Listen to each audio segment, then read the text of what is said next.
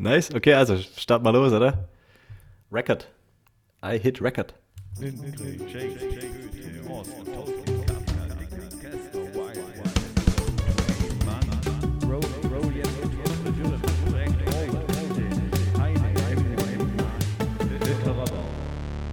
Herzlich willkommen bei Litera Barber, eurem pangalaktischen Donnergurgler für die Ohren. Mein Name ist Stefan. Und ich heiße Thomas. Und falls ihr zum ersten Mal reinhören solltet, hier noch eine kleine Info an euch. Äh, also wir, Thomas und ich und alle Hörer, die Lust dazu haben, lesen jede Woche ein paar Kapitel vom Anhalter durch die Galaxis. Und diese Woche sind wir bereits bei Folge 3. Und es geht um die Kapitel 6 bis 11. Das heißt, falls ihr noch einsteigen und nicht gespoilert werden wollt, dann wäre jetzt und hier der Moment auf Pause zu klicken, sich das Buch zu schnappen und nochmal mit Folge 1 zu starten. Äh, ansonsten könnten wir starten. Thomas, willst du noch was zur Agenda sagen und falls ich was vergessen haben sollte, das ergänzen?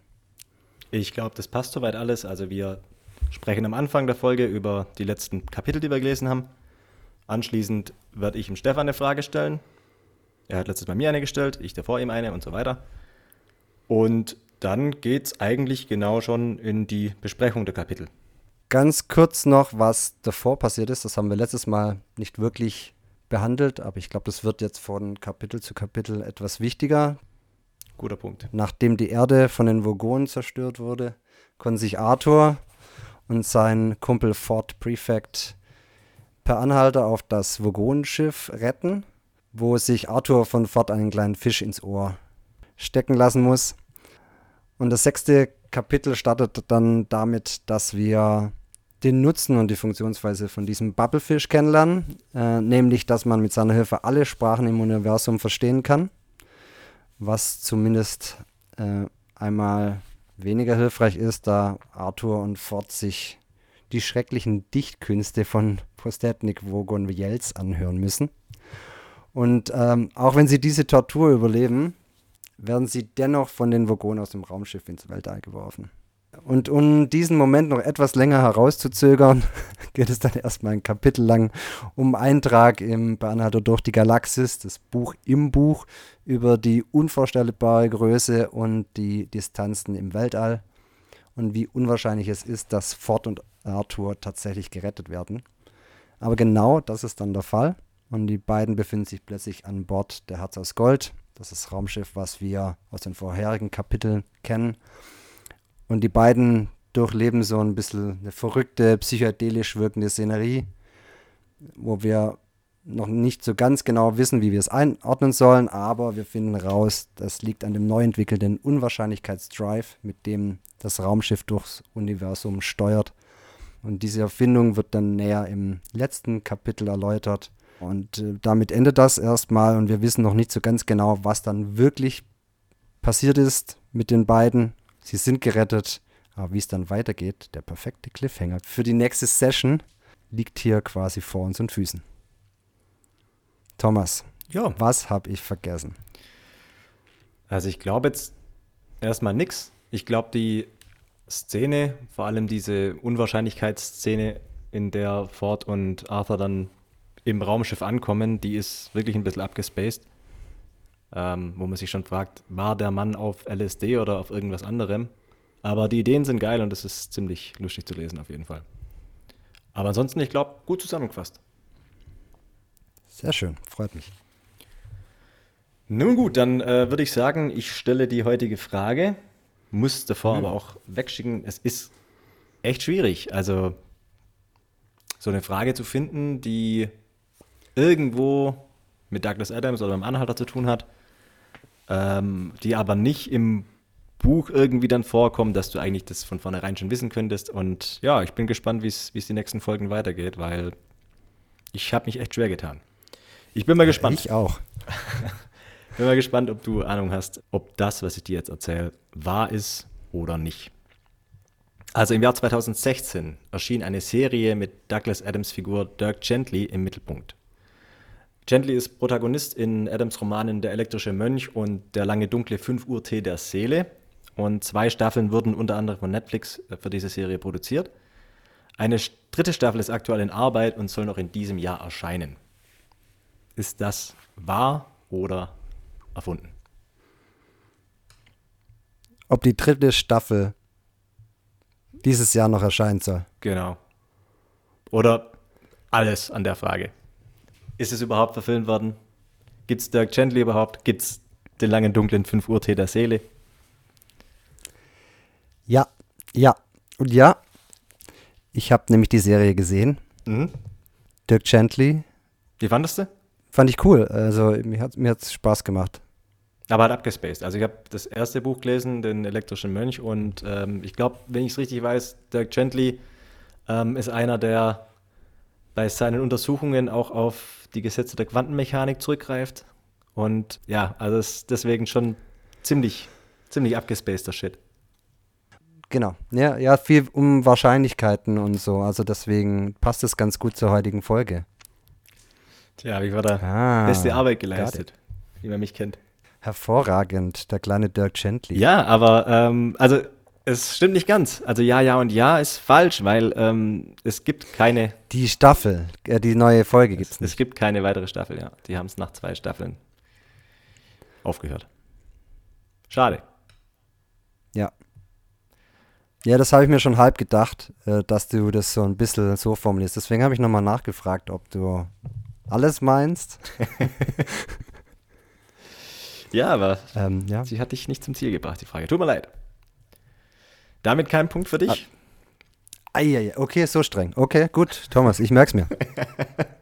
Ja, aber ich glaube, dadurch, dass ich jetzt selber große Probleme hatte, eine vernünftige Frage zu finden, ich gehe davon aus, dass ich, dadurch, dass sie dir jetzt den Punkt nicht gegeben hat, wird die nächste knüppelhart. Darauf kannst du dich aber sowas von verlassen. Ja, vielen Dank. Okay. Ja. Du siehst mich nicht lachen. Nee, nee. Nun gut. Steig mal ein. Dann andere Frage. Was würdest du am meisten vermissen, wenn die Erde weg wäre? Supermärkte, Nelson-Säule oder McDonalds? Supermärkte. Ich glaube, das ist auch Also der Moment, wo es ihm am, äh, am nächsten geht, ne, dass die Erde weg ist. Im Arthur. Also er denkt er erst an seine Familie oder seine Nächsten, da fühlt er irgendwie gar nichts. Dann denkt er an die Nelson-Säule, dass die jetzt weg ist. Das findet er dann schon mal ein bisschen abgespaced. Dann an, äh, ich glaube dann an den Supermarkt und dann an McDonalds, dass er nie wieder einen Hamburger essen wird von, von McDonalds. Ja, irgendwie so. Aber ich finde jetzt alle drei kann man machen. Ja, interessant, man lernt da zum ersten Mal so ein bisschen seinen Charakter kennen. Ja. Also, davor gab es da noch keine wirkliche Zeit irgendwie dazu.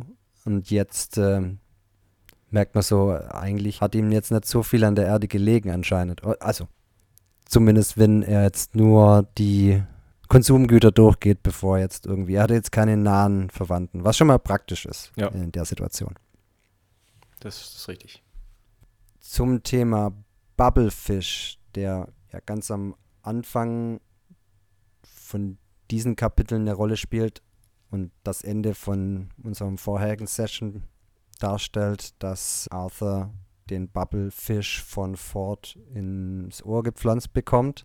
Dieser Fisch übersetzt dann alle Sprachen, die so im Universum gesprochen werden und ist gleichzeitig auch der Beleg, dass Gott nicht existiert, was hervorragend, weil es sehr sinnlos hergeleitet ist. Ja. Ähm, Absolut. Ist echt so eine Sache, ein die ich, die ich beim ersten Mal Ja. schon, also beim ersten Lesen schon nicht verstanden habe und jetzt auch beim zweiten Lesen äh, nicht so richtig wusste, was er eigentlich will. Aber ich fand es gut, dass sich Gott irgendwo seine Das- Logikblase auflässt. Meine Theorie wäre jetzt äh, die, die ganzen Religionen immer behaupten, ja, es geht nicht darum zu beweisen, ob es Gott gibt oder nicht, vor allem in Konkurrenz mit der Wissenschaft. Und hier ist dann so ein Tier, das alle miteinander kommunizieren lässt. So sprich Turmbau von Babel. Ich glaube, das ist auch nicht von ungefähr, das ist auch irgendwo eine, Ja. ähm, das ist nicht nur Babbeln jetzt im Deutschen, sondern es ist ja auch die Geschichte, dass äh, sich die ganzen Menschen nicht untereinander verstehen. Genau. Und ich meine, Bubble, also Babelfish ist ja, es wird ja auch im Deutschen auch wie Babel Ja. geschrieben und äh, ja, es Ja. ist auf jeden Fall eine Anspielung an, an den Turm. Gut, dann hätten wir das auch nochmal geklärt. Genau, dass es darum geht, dass Gott sagt, dass es ihn gibt und es gibt nichts, was jetzt ihn erklären muss. Und der Bubblefish ist quasi das Gegenstück davon und sagt so, hey, ich bin da, äh, es, ich, durch mich muss es Gott geben. Und das ist dann wiederum der Beweis, weil Gott selbst ja sagt, hey, ich, es gibt keinen Beweis, dass es mich gibt. Hier ist dann der offensichtlichste Beweis, dass es Gott geben muss und damit widerlegt Gott sich selbst. Also die Religion stellt sich selber den Fuß. Ja, also mach, macht halbwegs Sinn, würde ich sagen. äh, ja, ich habe ich hab heute auch gelesen, dass Douglas Adams, glaube sogar extremer Atheist, hat er sich selber bezeichnet, war. Und ähm, er hat damals auch, also Richard Dawkins, der sehr viele Religion, Kritik, Religionskritikbücher geschrieben hat, hat auch ein Zitat vom Anhalter vorne in, ich glaube,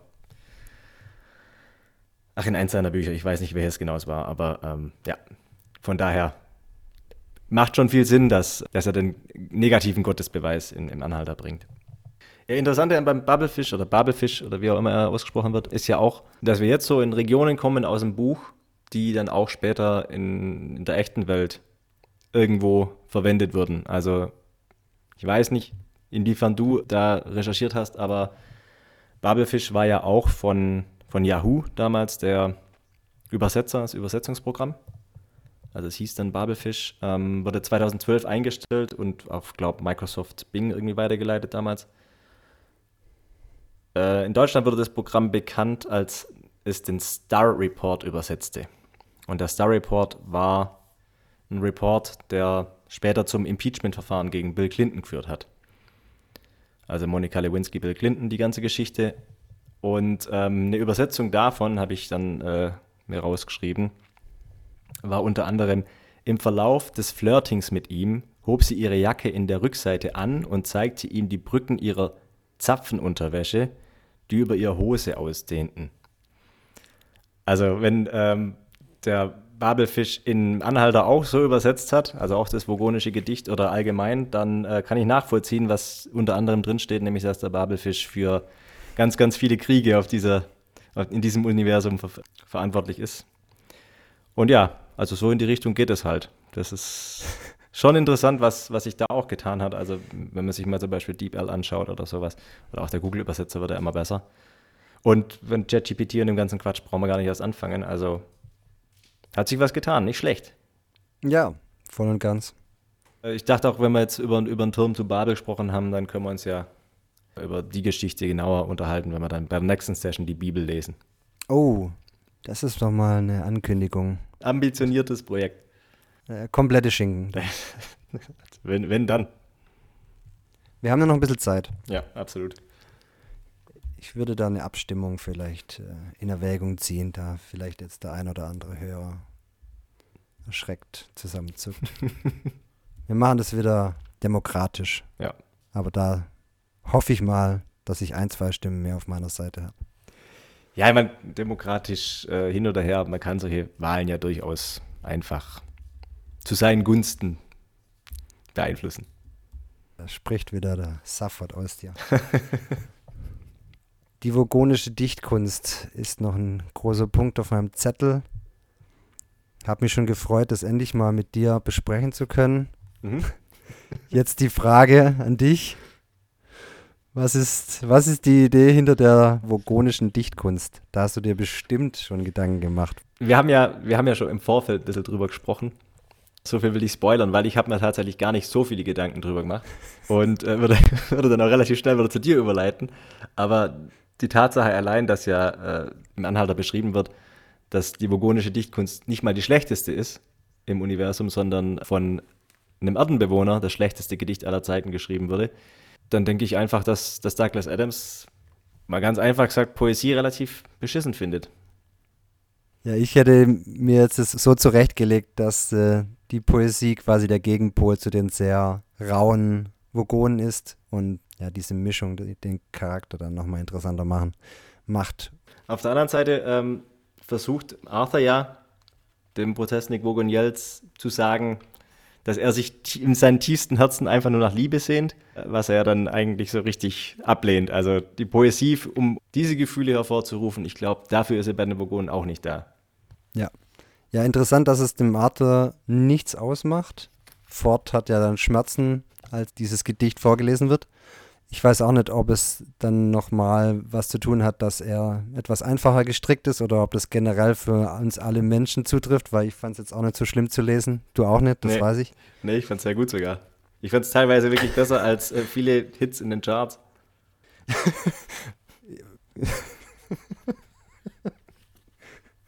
Okay, dem ist nichts hinzuzufügen. Vielleicht als kurzer Hinweis zwischendrin, warum wir nicht so viel zitieren aus dem Buch. Das hat copyright-technische Gründe, weil wir können natürlich nicht das ganze Buch hier vorlesen, werden aber immerhin ab und zu mal zwei, drei Zeilen da draus zitieren. Aber wir würden es wir würden's gern mehr machen, geht aber leider nicht. Genau, aber das hilft ja alles nichts. Also Arthur versucht ja dann den Protestnik Vogonjels Honig ums Maul zu schmieren. Aber da hat er dann doch keiner Baum und denkt sich, dass der Tod ja immer noch zu, gut, für die beiden ist. Ja. Und auch wenn sie beinahe den Wachmann noch überreden können, sie nicht aus dem Schiff zu katapultieren, äh, schaffen sie es dann doch nicht mehr. Und da finde ich auch eine, eine großartige Stelle, was ich zum Beispiel vergessen habe, dass äh, Ford ja ganz kurz so sagt, hey, da hinten gibt es den Schalter. Das ist großartig, ja.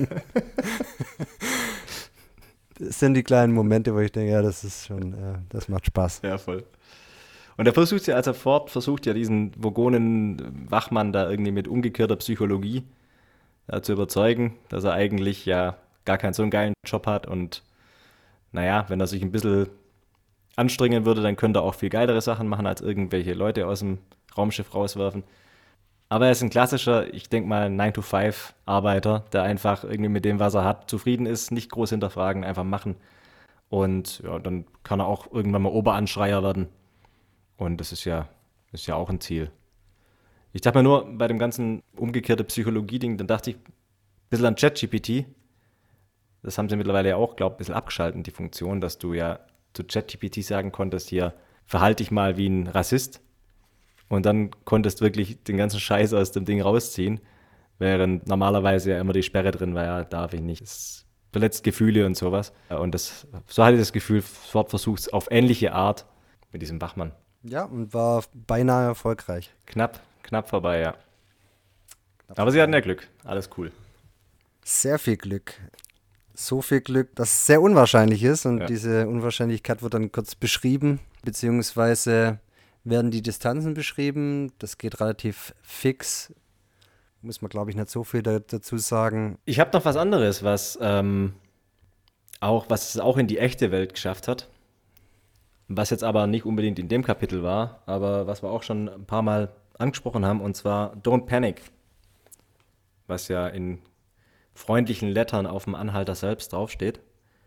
Und zwar habe ich mir da rausgeschrieben, war kurz davor, das vielleicht auch als Quizfrage zu stellen, aber dachte ich mir, vielleicht hast du das auch selber schon gelesen. Ähm, Im Jahr 2018 fand ja der Jungfernflug der Falcon Heavy Rakete von SpaceX statt, von Elon Musks Firma. Und als Nutzlast haben sie ja damals einen Tesla verwendet. Und der befindet sich seitdem irgendwo in der Umlaufbahn um die Sonne. Und auf dem Armaturenbrett dieses Teslas stand in beruhigenden Lettern Don't Panic. Aber noch besser, im Handschuhfach war eine Ausgabe von ein paar Anhalter durch die Galaxis. Und was noch? Ein Handtuch. Sehr gut. Korrekt. Und das ist halt, also man kann über Elon Musk schon sagen, einiges Böses auch sagen. Und er ist sich auf seine Art ein völlig durchgeknallter. Vielleicht so ein bisschen wie der Safford, aber man kann ihm nicht absprechen, er ist ein Meme-Lord und weiß schon, wie man, wie man Dinge dann auch für die, für die Nerds irgendwie so ein bisschen charmant verpackt, sag ich mal. Du hast es richtig gesagt, wie der Stafford. Er weiß schon, wie die Medien ticken. Absolut. Ich habe noch eine Geschichte zum Unwahrscheinlichkeitsdrive.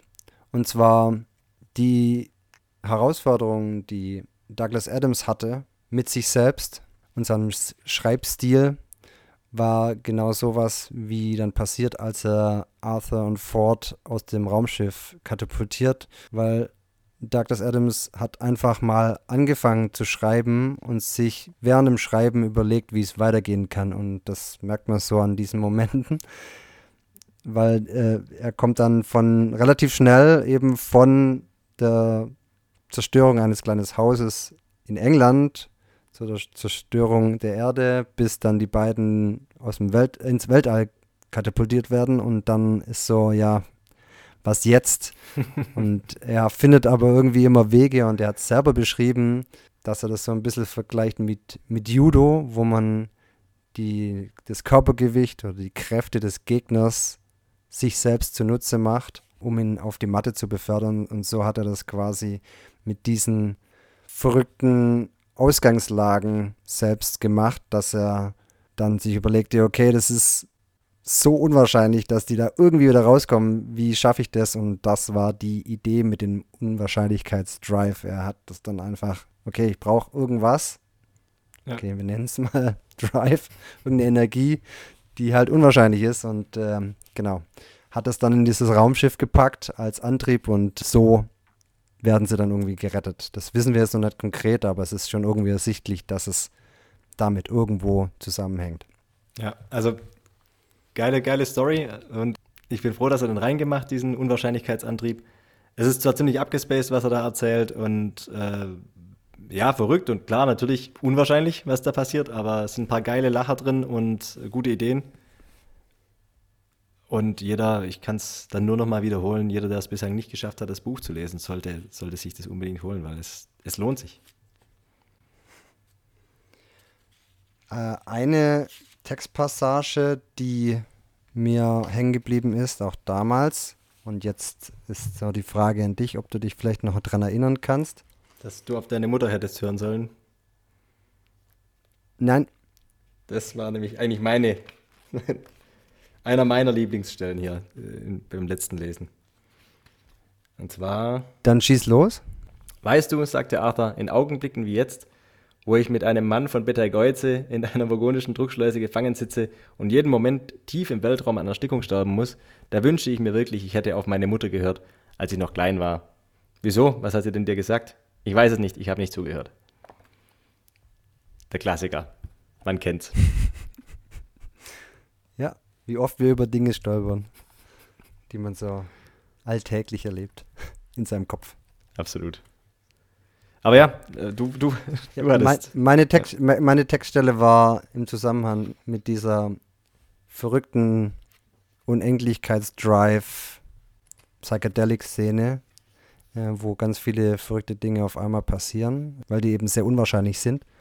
Und die geht so: Arthur blickte auf. Fort, sagte er. Da draußen sind unendlich viele Affen, die sich mit uns über ihr Hamlet-Drehbuch unterhalten wollen. Und da wollte also ich dich fragen, ob dir das was sagt? Nee. Warum er das bringt? Nee. Yay. Und zwar, das ist das Infinite Monkey Theory. Ah, ja, klar. Ah. Klar, klar, klar, klar. Ja, jetzt logisch, wo du sagst. Ja. Guck, ich wusste auch, dass du es auch noch kennst. Ähm, Im Endeffekt auch einfach ein Theorem, ein Wahrscheinlichkeitstheorem, was sagt, wenn es endlos viele Affen gibt, die gleichzeitig auf unendlich vielen Schreibmaschinen was tippen, dann kommt dabei am Ende auch sämtliche Weltliteratur raus. In dem Fall hat er sich auf Hamlet bezogen. Ja. Stimmt, ich, ich, wusste gar nicht, dass die Infinite Monkey Theorie schon so alt ist. Aber ja. Ja, scheint so. Also das habe ich jetzt nicht weiter nachgeschaut, wie alt die ist. Aber ganz nette Idee, dass er hier nochmal die Wahrscheinlichkeit mit reinbringt beim mhm. Unwahrscheinlichkeitsdrive und etwas, was dann auch noch Bezug hat zur Literatur. Absolut, ja. Double check. Aber also die, die Lieblingsszene in dem Fall, wo sie da auf diesem LSD-Trip oder was auch immer das ist, da das sind, also wo halt die Wahrscheinlichkeiten da errechnet werden, fand ich, darum geht es doch nicht, kreischte fortwütend. Es geht doch darum, dass ich jetzt ein Pinguin bin, der absolut in Sicherheit ist und meinem Kumpel hier gehen rapide die Glieder aus. Ich habe das auch direkt irgendwie vor Augen gehabt. Ich war ja, weiß gar nicht. Irgendwie hat man da zu viele Filme gesehen, glaube ich. Wahrscheinlich, ja. Und das letzte Kapitel für heute, das Kapitel 10, endet dann damit eben, dass der Entdecker des Unwahrscheinlichkeitsdrives von der rasenden Horde berühmter Physiker gelüncht wird. Und wir erfahren noch nicht, was genau jetzt eigentlich mit Ford und Arthur passiert. Genau, und wer die Stimme ist, die ständig irgendwelche Zahlen vorliest. Wir wissen es natürlich klar, aber wir sind ja hier nicht zum Spoilern, sondern wir wollen ja, dass ihr weiterlest. Ja, so genau wissen wir es dann auch nicht, Thomas. Du hast wahrscheinlich wieder gespickelt, so wie ich dich kenne. aber Ich erinnere mich. Wir lesen, wir lesen bis zum nächsten Mal von Kapitel 11 bis 18. zu Kapitel 18. Ja. Wunderbar. Das ist in deiner Heine-Ausgabe von Seite, also meiner ist es 101 bis 147. Also diesmal knapp 50 Seiten. Bei mir Seite 92 bis 131. Okay. Ja, da haben wir uns ja ordentlich was vorgenommen. Für nächste Woche. Oh ja. Sehr schön. Dann noch kurzer Hinweis, was wir letztes Mal ein bisschen vergessen haben. Wenn ihr Fragen, Anregungen oder Feedback habt, schaut gerne auf literabarber.de vorbei. Dort findet ihr unsere E-Mail-Adressen sowie alle Folgen und den Link zu unserer Instagram-Seite. Und wenn es euch gefallen hat, lasst uns gerne eine Bewertung auf Spotify oder den anderen Streaming-Diensten da und folgt unserem Kanal. So erreichen wir hoffentlich zusammen nach und nach ein paar Lesefreunde mehr. Es würde uns zumindest freuen, dass äh, vor allem mich, dass wir äh, mehr Stimmen gegen die Bibel haben, weil das ist mir vielleicht ein bisschen zu lang. Fair. Und nachdem ich in der letzten Folge fälschlicherweise gesagt habe, dass äh, das Interview mit Douglas Adams auf BBC Archive lief, stimmt nicht. Das habe ich auch richtig in die Shownotes gepackt. Das war BBC Radio 4 Book Club. Sorry dafür, aber ihr findet alles, was wir gesagt haben, immer korrekt in den Shownotes. Ich habe übrigens das Feedback bekommen, dass der Podcast deswegen ganz cool sei, weil dadurch muss die Person, die mir dieses Feedback gegeben hat, das Buch nicht mehr lesen oder allgemein keine Bücher mehr lesen und kann dann auch auf irgendwelchen Partys mit sinnlosem Wissen über irgendwelche Bücher glänzen. Und wenn wir das geschafft haben, dann ist doch unser Auftrag erfüllt. Fair enough, was gibt's Besseres? Stefan, war mir wie immer eine große Freude. War sehr interessant mal wieder und ähm, ich würde sagen, Ganz wir hören uns nächste Woche. Macht's gut und Danke für den Fisch.